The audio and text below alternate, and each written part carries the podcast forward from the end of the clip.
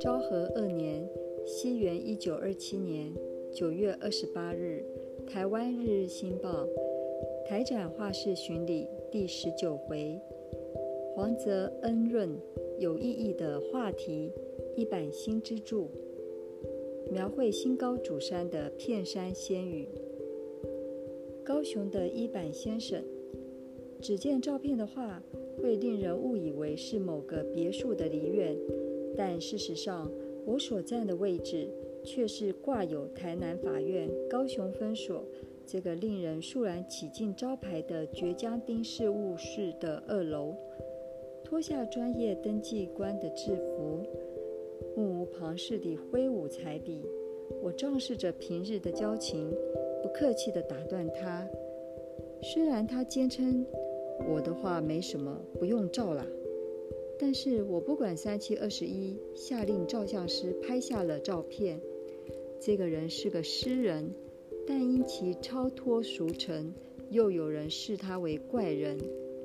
他回忆道：“我从小就喜欢画画，在我七年时期，四期广业先生到福岛县会行脚，那时我迫不及待请郡长为我写保证书，追随他的足迹到东京去。”辛苦工作，一边学画，没想到当时的职业竟成了今日的当官生活。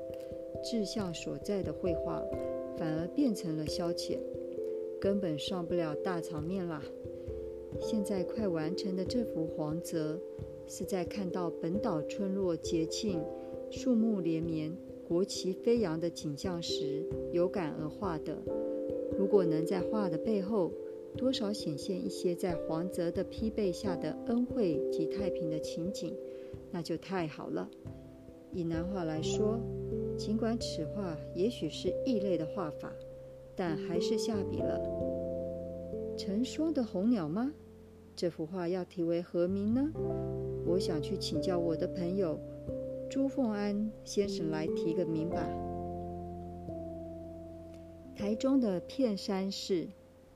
他是台中文雅会的同仁之一，男画家片山仙羽，正在位于村上町的自家宅玄关旁八铁大的画室中，为出品台展新高主山的大作埋首作画。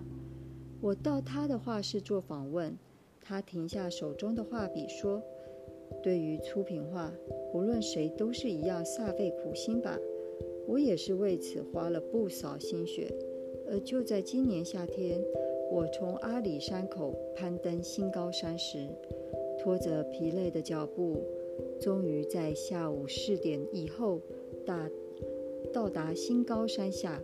想到终于将在明天就要征服日本第一高山之时，闪着希望的双眼不禁仰视这座主山。就在此时。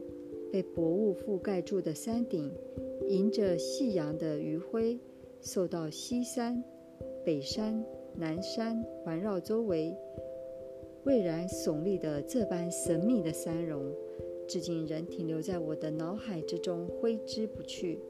所以把这当作攀登新高山以及第一回台展的纪念，我决定出品这幅画作，而现在正努力作画中。